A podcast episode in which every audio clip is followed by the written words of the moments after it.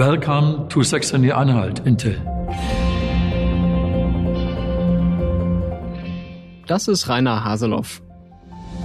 Die Ansiedlung eines Global Players wie Intel ist Beweis für die Attraktivität des Wirtschafts- und Wissenschaftsstandortes Sachsen-Anhalt und seiner hochmotivierten Arbeitskräfte. Haseloff ist Regierungschef von Sachsen-Anhalt und mächtig stolz. Wir in Sachsen-Anhalt denken modern und freuen uns sehr auf Intel. Die meisten kennen wahrscheinlich diese Aufkleber auf Laptops, Intel Inside. Vielleicht heißt es da bald Made in Magdeburg. Dafür will das Unternehmen 30 Milliarden Euro investieren. Zwei große Chipfabriken, wo jetzt noch ein Acker liegt. Aber Moment. Intel zahlt diese 30 Milliarden Euro nicht komplett aus eigener Tasche. Fast 10 Milliarden bekommt das Unternehmen von der Bundesregierung. Soll heißen, staatliches Geld. Letztlich eine Belastung für uns Steuerzahlende. Niemand weiß, ob die neuen Fabriken und die neuen Technologien, die da ausprobiert werden, am Ende tatsächlich im Wettbewerb standhalten und am Ende diese generationenlange Entwicklung äh, bewirken, von der Herr Haseloff da spricht. Das ist das Risiko, das normalerweise in einer Marktwirtschaft Unternehmen tragen sollten. Und dieses Risiko übernimmt jetzt zu großen Teilen der deutsche Staat. Welcome to Sax äh, Stimmenfang, the Politics Podcast auf der Spiegel. Hier ist Marius Mestermann.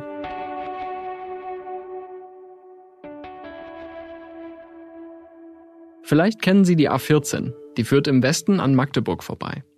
Auf einer Karte, die ich auf der Website der Stadt gefunden habe, sieht man, wie die Autobahn einen Teil des Stadtgebiets vom Rest Magdeburgs trennt. Dieser Teil im Südwesten ist blau eingefärbt und mit einem Logo versehen. Intel. Es wirkt so, als entstehe dort ein neuer Stadtteil namens Intel, neben Ottersleben, Lemsdorf oder Sudenburg. Der Konzern bekommt insgesamt 380 Hektar Fläche. Das sind 532 Fußballfelder, habe ich mir von einer dieser Websites ausrechnen lassen. Ich weiß, das ist jetzt nicht so leicht vorzustellen, deshalb anders gesagt, die Fläche ist sehr groß. Und auf einem Teil dieser Fläche will Intel gleich zwei große Fabriken bauen. Megafab wird das Projekt genannt, auch wenn ich den Namen am liebsten sofort wieder vergessen würde. Wahrscheinlich wollte man es nicht Gigafactory nennen wie Tesla. Egal, wir verstehen den Punkt, es wird sehr, sehr groß. Mit mehr als 30 Milliarden Euro wird es die größte ausländische Direktinvestition, die es in Deutschland je gab. Okay, okay. Wenn der Bundeskanzler das sagt, es wird die größte. Aber halt, es geht noch ein bisschen größer. Das ist unsere Mondlandung. Das hat der SPD-Landtagsabgeordnete Falco Grube aus Sachsen-Anhalt über die Ansiedlung von Intel gesagt. Aber ist die Mondlandung von Magdeburg 10 Milliarden Euro aus der deutschen Staatskasse wert? So eine große Investition wird natürlich für das Unternehmen selbst und mit großer Wahrscheinlichkeit auch für den konkreten Standort, also auch Magdeburg und Umgebung, positive Effekte haben. Das ist Oliver Holtemöller, Professor für VWL an der Uni Halle in Sachsen-Anhalt. Er leitet auch die Abteilung Makroökonomie am Leibniz-Institut für Wirtschaftsforschung. Von seinem Arbeitsplatz ist es eine gute Autostunde bis zum künftigen Intel-Gelände. Das Unternehmen bekommt eine große Menge Geld. Das hilft ähm, natürlich den Eigentümern dieses Unternehmens und in der Region entstehen zusätzliche Arbeitsplätze in einem gewissen Umfang. Natürlich werden nicht alle Arbeitsplätze, die da entstehen, neue Arbeitsplätze sein. Ein Teil der Beschäftigten wird einfach aus anderen Bereichen zu Intel wechseln. Also das ist von der Perspektive aus gesehen nachvollziehbar, dass man sich in Magdeburg über diese Investition sehr freut. Das Traum-Szenario geht so. Intel zieht weitere Firmen in die Gegend, Zulieferbetriebe für die eigene Produktion zum Beispiel. Es entsteht ein ganzer Industriepark. Platz wäre da, insgesamt etwa 1000 Hektar. Auch die Uni Magdeburg bereitet sich vor. Ab dem kommenden Wintersemester gibt es einen Studiengang namens Fortgeschrittene Halbleiter und Nanotechnologie. Der wurde in enger Absprache mit Intel geplant. Eine Stadt richtet sich auf einen Konzern aus. Die meisten Subventionen dafür kommen aber aus Berlin. Aus der Perspektive des ähm, Steuerzahlers, der dieses Geld aufbringen muss, stellt es sich etwas anders dar, weil man sich ja fragen muss, hätte man mit den 10 Milliarden an anderer Stelle eine größere Wirkung erzielen können? Eine berechtigte Frage, gerade jetzt, wo Finanzminister Christian Lindner sparen will. Wir haben vergangene Woche hier im Podcast über die geplante Kindergrundsicherung gesprochen. Für die gibt es im Haushaltsentwurf erstmal nur zwei Milliarden Euro. Zur Wahrheit gehört aber auch, dass die 10 Milliarden Euro für Intel wahrscheinlich nicht oder nicht komplett aus dem regulären Bundeshaushalt kommen, sondern aus dem sogenannten Klima- und Transformationsfonds. Das ist eins dieser Sondervermögen, ähnlich wie für die Bundeswehr, und es setzt sich aus Rücklagen und aus Einnahmen aus dem CO2-Zertifikatehandel zusammen. Wer dazu mehr wissen möchte, findet einen Link in den Show Notes. Die Mittel dieses Klima- und Transformationsfonds sind zum Beispiel auch für die Förderung von klimafreundlichen Heizungen und für die Sanierung von Bahnstrecken gedacht. Und jetzt also auch für einen Hersteller von Halbleitern. Was erstmal gar nicht so abwegig klingt, finde ich. Diese Halbleiter brauchen wir für alles Mögliche. Smartphones, Laptops, smarte Kühlschränke, E-Autos und so weiter. Chips sind natürlich ein wichtiges Produkt. Das klingt nach Fortschritt, Technologie, neuester Industrie. Das hat natürlich auch so einen Appeal sowohl für Politiker wie für Bürger. Das ist mein Kollege Michael Sauger. Er berichtet für den Spiegel aus Brüssel, vor allem über Wirtschaftspolitik. Man hat das Gefühl, man ist auf dem letzten Stand der Technik und ist ganz vorne dabei, wenn es um die Wirtschaftsentwicklung geht, um Hightech und die letzten Entwicklungen. Und das ist, glaube ich, ein wesentlicher Grund dafür, dass so viele Leute und auch so viele Politiker darauf eingestiegen sind.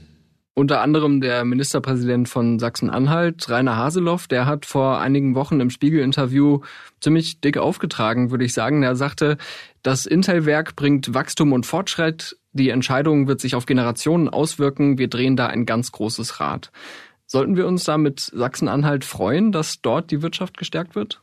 Ich bin da skeptisch. Also solche Töne hört man natürlich immer wieder und hat sie gerade auch in Ostdeutschland immer wieder gehört. Ich erinnere mich noch gut, dass Ostdeutschland das Mekka der Solarindustrie war vor ein paar Jahren. Da war vom Solar Valley die Rede und die Politiker waren begeistert darüber, dass es äh, gelungen ist, mit äh, vielen, vielen Subventionen einen, einen Wirtschaftszweig aufzubauen, von dem man dachte, der würde auch über Generationen die Wirtschaftsentwicklung äh, dort tragen.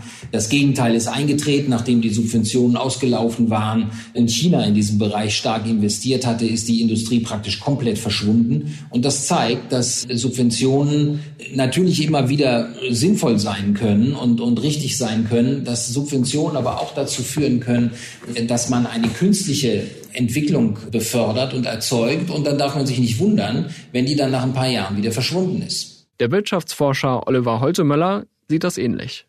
Die empirische Forschung sagt, dass Subventionen, die an einzelne Unternehmen gehen, nicht die größten Wachstumseffekte haben, sondern die Profiteure sind das geförderte Unternehmen, vielleicht in begrenztem Umfang auch noch bestimmte Beschäftigte, die unmittelbar davon profitieren.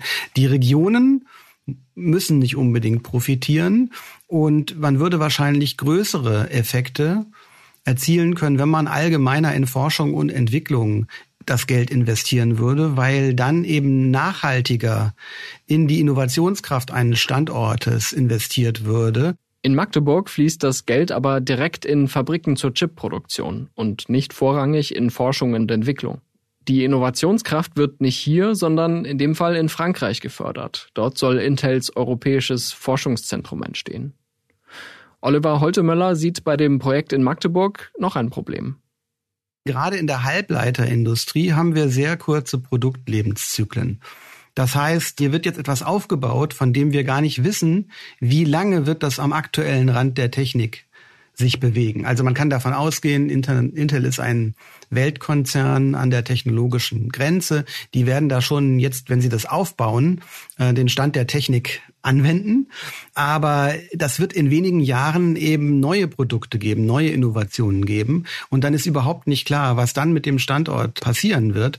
Wir haben in der Vergangenheit es sehr oft beobachtet das Unternehmen dann, wenn Subventionen ausgelaufen sind, auch sehr schnell wieder weitergezogen sind. Ein Beispiel sei der finnische Handyhersteller Nokia. Die Älteren erinnern sich. Nokia hatte eine Fabrik in Bochum mit tausenden Mitarbeitern. Seit den 90ern flossen dafür Dutzende Millionen Euro an Subventionen. Bis zum Ende der 2000er Jahre. Sobald diese Subventionen ausgelaufen waren oder die damit verbundene Bindungsfrist, ist das Unternehmen dann weitergezogen und hat den Standort aufgegeben. Wir haben auch immer wieder Versuche, bestimmte Technologien staatlicherseits zu fördern. Da kann man äh, als ein Beispiel, das auch in der Literatur untersucht ist, äh, den Fall Cargo-Lifter nennen. Da ging es also um Transport von Gütern durch die Luft mit einer neuen äh, Technologie. Das wurde auch stark äh, öffentlich gefördert und hat sich dann sehr schnell als Flop herausgestellt. Kleiner Funfact dazu. Cargo Lifter wollte um die Jahrtausendwende ein Lastenluftschiff auf den Markt bringen und baute dazu in Brandenburg eine riesige Halle. Nach der Insolvenz wurde die in einen Freizeitpark namens Tropical Islands umgewandelt. Immerhin, den gibt es heute noch. Es gibt eigentlich nur einen Fall, wo in der Literatur darüber diskutiert wird, ob es ein Erfolg war oder nicht. Das ist der Fall Airbus. Ja, also wir hatten eben, bevor es Airbus gab, eine, eine Dominanz von amerikanischen Herstellern in der Luftfahrt. Und dem wollte man ein europäisches Unternehmen entgegensetzen. Und Airbus ist ja mittlerweile auch ein sehr erfolgreiches Unternehmen. Aber auch dort ist sich die Literatur nicht einig, ob der Mittelaufwand, der dafür notwendig war an öffentlicher Förderung, am Ende das Ergebnis rechtfertigt. Trotzdem, im Fall Intel scheint sich die Bundesregierung sehr sicher zu sein. Dafür gibt es aus meiner Sicht zwei wesentliche Gründe. Zum einen kommt aktuell der Großteil der Halbleiter, also dieser Chips, auf dem Weltmarkt aus Taiwan. Das wiederum fürchtet zunehmend einen militärischen Angriff aus der Volksrepublik China. Ein geopolitischer Konflikt, eine große wirtschaftliche Abhängigkeit, das kennen wir so ähnlich von Russland und den Gaslieferungen. Außerdem hat die Pandemie gezeigt, wie verletzlich globale Lieferketten sind. Es geht letztlich um unsere Versorgung im Alltag, um Produkte, die für uns selbstverständlich geworden sind. Allerdings gibt es schon Unterschiede zwischen den Abhängigkeiten, sagt Oliver Holtemöller. Das Argument geht so, es kann sein, dass wir in Abhängigkeit geraten von bestimmten Herstellern, die dann auch in Regionen angesiedelt sein können, die politisch instabil sind oder wo sich Entwicklungen ergeben können, die dazu führen, dass es zu Engpässen bei der Belieferung nach Europa kommt. Und da könnte die Idee sein, dass man lokale Standorte hat, die dann in einem solchen Fall entsprechend die Lieferungen weiter fortführen können.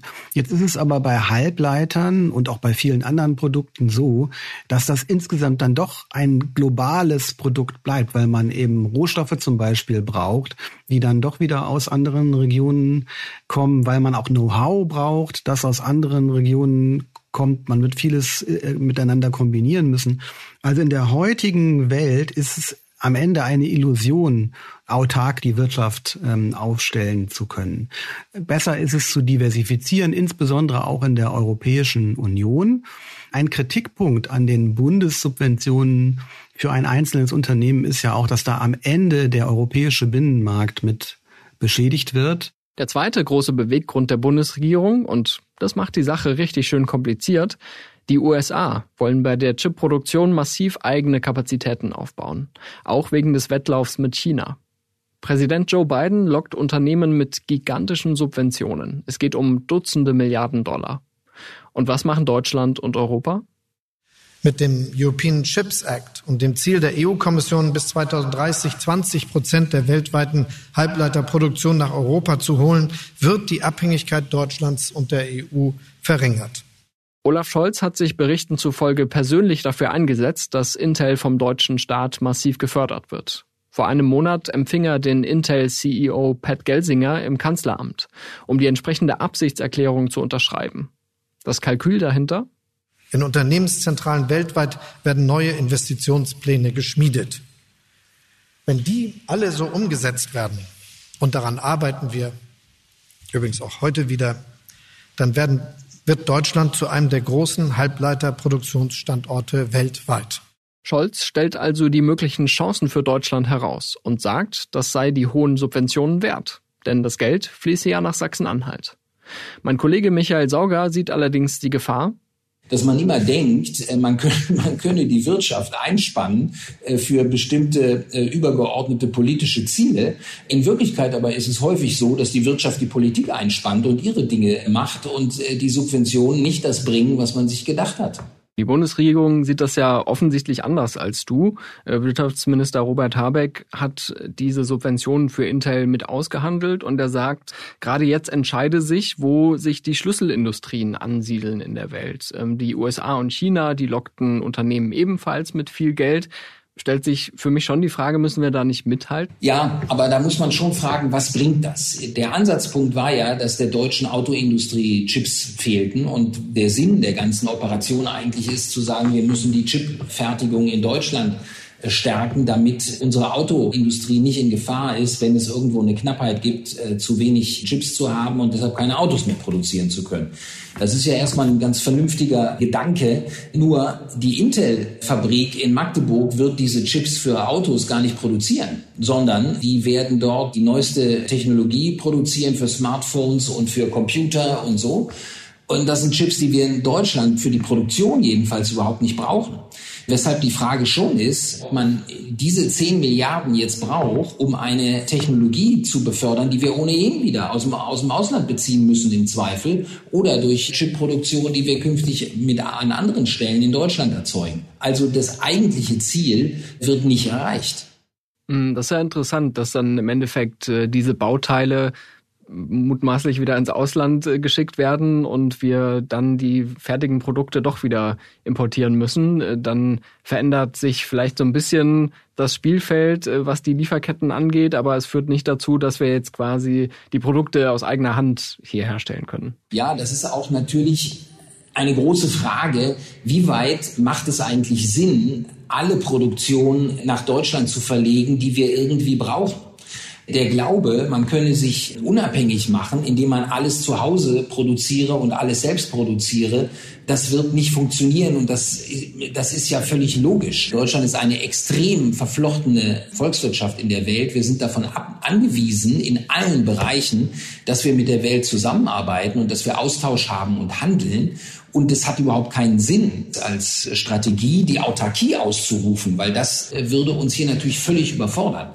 Was nur Sinn macht, ist, dass man sich genügend Handelspartner sucht, auf die man im Zweifel ausweichen kann. Die einseitige Abhängigkeit von russischem Gas war natürlich ein großer Fehler. Und wir wissen heute, dass das die falsche Strategie ist, sich von einzelnen Lieferanten komplett abhängig zu machen. Deshalb ist es richtig, sich viele Lieferanten zu suchen und die äh, Quellen zu diversifizieren, wie das heißt, also einfach sich mehrere äh, zu suchen, mit denen man da zusammenarbeitet. Das macht großen Sinn.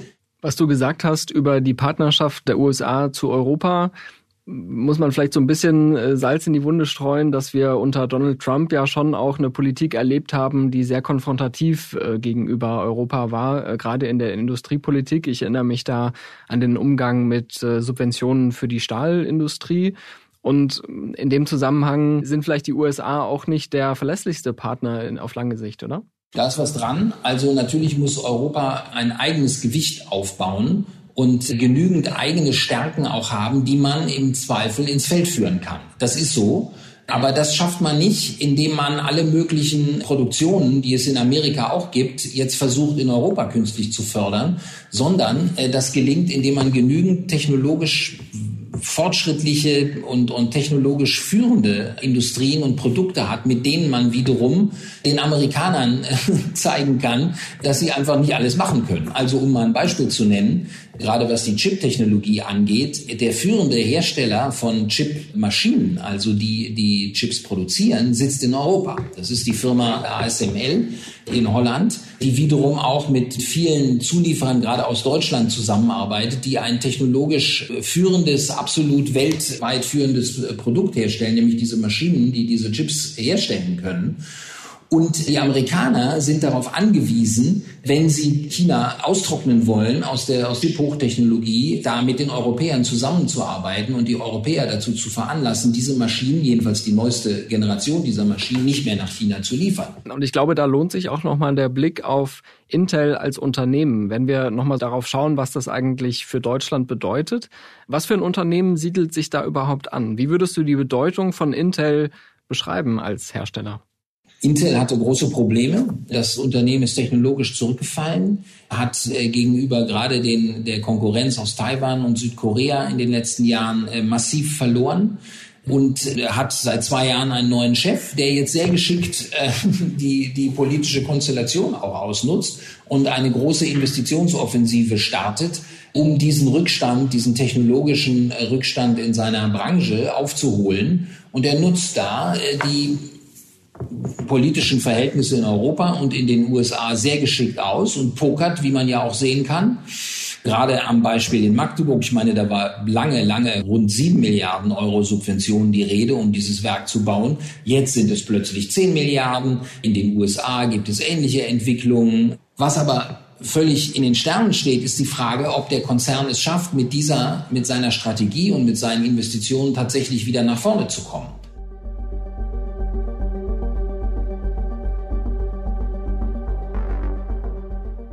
Intel soll in den Verhandlungen mit der Bundesregierung sogar noch mehr gefordert haben. Finanzminister Christian Lindner sagte im Februar dem Handelsblatt, wir sind nicht erpressbar. Er zeigte sich kritisch, als Intel mehr Geld wollte als die zunächst versprochenen 6,8 Milliarden Euro.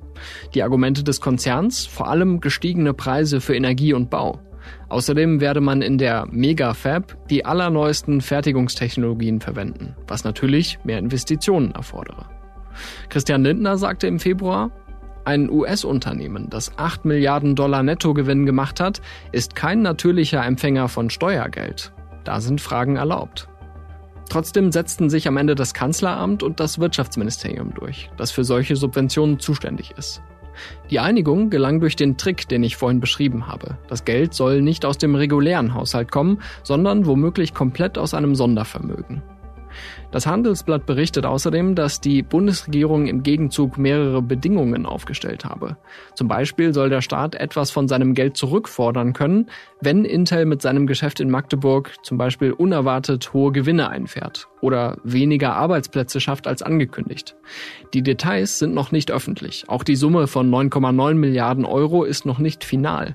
Erst kommt nämlich noch eine Prüfung durch die EU-Kommission. Die hat allerdings schon signalisiert, dass sie der Investition positiv gegenübersteht.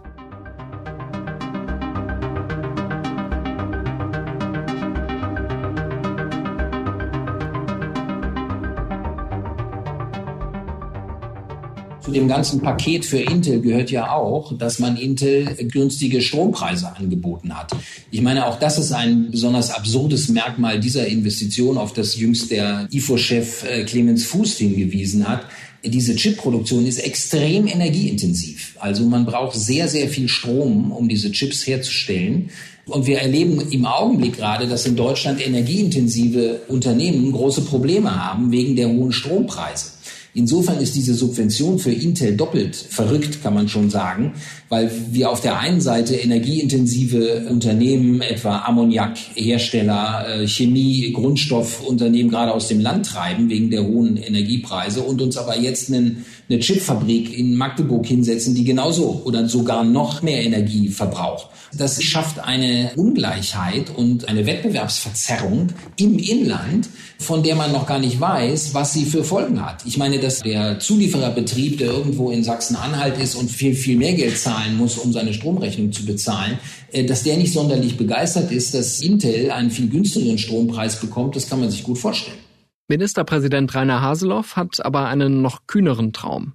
Neben der Chipfabrik könnte ein extra Windpark entstehen, der direkt den nötigen Strom liefert.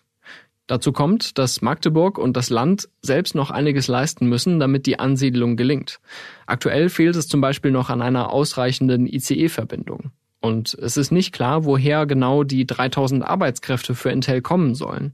Es gibt ja jetzt schon einen Fachkräftemangel. Der Wirtschaftsforscher Oliver Holtemöller aus Halle sagt, wenn es gut läuft, dann äh, entsteht so etwas wie ein Cluster. Wir beobachten das manchmal an, auch in anderen Regionen, dass es also eine ganze, ein ganzes Netzwerk an Unternehmen gibt, die an ähnlichen Technologien arbeiten, wo es dann auch ein Arbeitskräftepool gibt, der gut ausgebildet ist, wo teilweise vielleicht sogar dann über Generationen hinweg bestimmte Fähigkeiten ja, äh, auf dem lokalen Arbeitsmarkt besonders äh, ausgeprägt vorzufinden sind. Das kann also durchaus solche positiven Effekte geben. Nur, äh, die kommen jetzt nicht von alleine. Also das reicht jetzt nicht Intel einmal das Geld zu geben und dann darauf zu hoffen, dass das alles so passieren wird. Es bedarf dann schon einer ganze Menge Folgeinvestitionen eben in Forschung, in Entwicklung, auch Gründungsförderung, dass also dann aus der Universität heraus beispielsweise es zu Neugründungen kommt von Unternehmen, die dann mit so einem großen Player wie Intel vor Ort äh, kooperieren. Wenn das alles passiert, ne, dann kann das positive Effekte haben. Und dann äh, ist es theoretisch nicht ausgeschlossen, dass sich am Ende diese Subventionen auch volkswirtschaftlich rechnet. Nur dafür gibt es keine Garantie. Und die Beispiele aus der Vergangenheit deuten halt eher darauf hin, dass die Vorteile bei dem geförderten Unternehmen liegen und nicht so sehr beim Steuerzahler. Das Land Sachsen-Anhalt hat ja sehr für diese Fabriken gekämpft. Ministerpräsident Rainer Haseloff, der hat Ende Juni im Spiegel-Interview gesagt, die Entscheidung wird sich auf Generationen auswirken. Wir drehen da ein ganz großes Rad. Also größer kann man es nicht formulieren. Können Sie diese Euphorie nachvollziehen, die da drin steckt? Absolut, ja. Also ähm, für Magdeburg und für Sachsen-Anhalt ist das natürlich eine Sensation. Das Geld kommt ja vom Bund. Ja, äh, anders wäre das vielleicht zu beurteilen, wenn das Land Sachsen-Anhalt auch die Mittel dafür selber aufbringen müsste. Dann wäre wahrscheinlich die Begeisterung schon etwas geringer ausgeprägt. Aber hier ist es ja erstmal auf den ersten Blick eine große Menge Geldes, die das Land praktisch geschenkt bekommt. Man muss jetzt aber sehen, dass natürlich eine ganze Reihe von Folgeausgaben notwendig sein werden, um das Gebiet regional zu erschließen und so weiter und so fort. Also alles, was nicht unmittelbar jetzt in die Unternehmenssubventionen fließt und vom Bund kommt, sondern äh, da wird ja einiges an Folgearbeit notwendig sein. Und da wird man dann schon auch sehen, dass es ein, eine Konkurrenz geben wird für, für Mittelverwendung. Bei Intel Direct geht es ja erstmal um 3000 Jobs, aber Rainer Haseloff hat auch gesagt, es würden langfristig Zehntausende Arbeitsplätze entstehen, weil es dann um weitere Ansiedlungen geht, weil es da um sozusagen industrielle äh, Wertschöpfungsketten auch geht. Halten Sie es für realistisch, dass Sachsen-Anhalt, dass Magdeburg es schafft, so viele Menschen dorthin zu locken, die ja auch alle eine entsprechende Ausbildung brauchen, um in dieser Branche zu arbeiten. Es geht nicht nur darum, wie viele Leute angelockt werden können, aber es ist natürlich klar, wir haben insgesamt in Deutschland eine schrumpfende Erwerbsbevölkerung und die prosperierenden Wirtschaftsstandorte stehen im intensiven Wettbewerb um die Arbeitskräfte miteinander. Das heißt, gut qualifizierte Personen können sich am Ende immer aussuchen, wo sie hingehen. Und da muss man dann schon wirklich also starke Standortvorteile äh, zu bieten haben. Also zum Beispiel auch gute Kinderbetreuungsmöglichkeiten, nicht nur im Sinne von Quantität, sondern auch von Qualität, gute Beschulungsmöglichkeiten für die Kinder, gutes Wohnumfeld, Umfeld, gute Freizeitmöglichkeiten und so weiter und so fort. Das ist immer ein ganzes Paket. Holtemöller geht davon aus, dass Intel auch Arbeitskräfte aus dem Ausland anwerben muss, um seinen Bedarf zu decken. Ähm, das heißt, es braucht dann auch noch eine ähm, verbesserte Willkommenskultur, weil Deutschland ist insgesamt nicht besonders gut darin, äh, hochqualifizierte Arbeitskräfte zu attrahieren und dann auch zu halten äh, weil eben gut qualifizierte Menschen auch weiterziehen können. Wenn sie merken, dass hier zum Beispiel sie nicht gut integriert werden, wenn sie merken, dass sie bestimmte Nachteile in Kauf werden, äh, in Kauf nehmen müssen. Wir haben immer noch die Diskussion um das Einbürgerungsrecht und all diese Dinge. Und wir sehen anhand von verschiedenen Indikatoren, dass die Integration von Ausländern in den Arbeitsmarkt in Ostdeutschland immer noch ein bisschen schwieriger ist als in Westdeutschland. Der Professor bezweifelt die optimistische Erwartung von Rainer Haseloff, dass die Intel-Ansiedlung langfristig Zehntausende Arbeitsplätze bringe in vergleichbaren Fällen, also industrielle Großansiedlungen äh, an bestimmten Standorten, kann man eher von dem Verhältnis eins zu zwei ausgehen. Also ein Arbeitsplatz bei Intel, zwei Arbeitsplätze zusätzlich in der Region. Das ist, wenn man das mal vergleicht mit anderen Standorten, an Verflechtungseffekten und so weiter, eine realistische Größenordnung. Alles, was darüber hinaus geht, ist dann eine sehr optimistische Betrachtungsweise.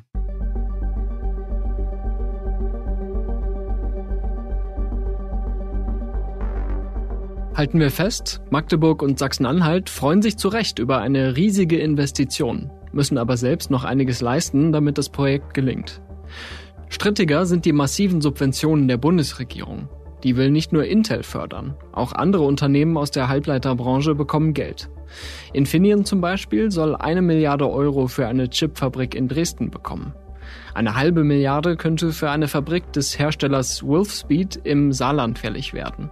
Alles Teil einer größeren Strategie für den Halbleiterstandort Deutschland, die aber den internationalen Wettlauf befeuert, sagt mein Kollege Michael Sauger. Es gibt eine Bremse und die Bremse, das ist das Geld. Also ich glaube, dass dieser Form von Subventionswettlauf nicht lange durchhaltbar ist. Zum Beispiel diese amerikanischen Subventionen sind so riesig und ihre Wirkung werden inzwischen als so groß eingeschätzt, dass sie den finanziellen Rahmen äh, wahrscheinlich komplett sprengen werden. Also man geht inzwischen in Amerika aus, der, der Kongress, als die ihr Programm verabschiedet haben, hat davon gesprochen, dass man 370 Milliarden Dollar für dieses Programm ausgibt. Hier möchte ich kurz klarstellen, dass Michael über den sogenannten Inflation Reduction Act in den USA spricht. Das kam in einer früheren Version dieses Podcasts durch einen Schnittfehler falsch rüber. Dieser Inflation Reduction Act ist mit dem Volumen von rund 370 Milliarden Dollar, das Michael hier nennt, gestartet. Er soll massive Anreize schaffen für Investitionen in Energiesicherheit und klimafreundliche Technologien. Zusätzlich hat die Regierung von Joe Biden im vergangenen Jahr den sogenannten Chips and Science Act auf den Weg gebracht. Der wiederum hat ein Gesamtvolumen von 280 Milliarden Dollar Davon sollen 52 Milliarden Dollar direkt in die Förderung der Chipproduktion gehen und viele weitere in die Forschung. Es geht also um zwei unterschiedliche Vorhaben, die aber beide zeigen, wie viel staatliches Geld die USA für zukunftsorientierte Investitionen in die Hand nehmen. Und das muss natürlich auch finanziert werden. Und das amerikanische Haushaltsdefizit, der amerikanische Haushalt, wir hören ständig fast im Vierteljahresrhythmus inzwischen von großen Verhandlungen in Washington über den Schuldenstand und über die Schuldenprobleme. Und davon werden wir noch sehr viel erleben, weil wir im Augenblick sehen, wie in den USA die Haushaltsdefizite äh, durch die Decke gehen. Mein Fazit? Die Bundesregierung schließt mit den Milliarden für Intel eine ziemlich riskante Wette ab. Niemand kann garantieren, dass sich die Investition für Deutschland rechnen wird, auch wenn die Region um Magdeburg in den nächsten Jahren sicher profitiert. Vielleicht behalten Olaf Scholz und Robert Habeck recht und es entsteht ein neues Gleichgewicht der globalen Chipproduktion. Vielleicht. Auch dann muss die Regierung aber aufpassen, dass das nicht vor allem den Konzernen zugutekommt. Mir wird ehrlich gesagt ein bisschen schwindlig, wenn es um Milliarden geht, die aus einem Sondervermögen gezogen werden, das ansonsten eher fürs Klima gedacht ist. Aber es geht ja um nicht weniger als eine Mondlandung auf einem Acker in Magdeburg.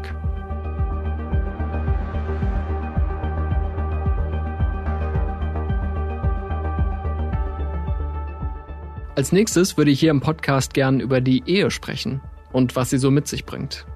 Sind Sie verheiratet und profitieren vom Ehegattensplitting? Oder ärgern Sie sich, dass Ihre Partnerschaft nicht ähnlich privilegiert behandelt wird wie das klassische Hausfrauenmodell? Dann melden Sie sich bitte unter stimmenfang.spiegel.de oder per WhatsApp unter plus 49 40 380 80 400. Die Kontaktdaten stehen auch nochmal in den Show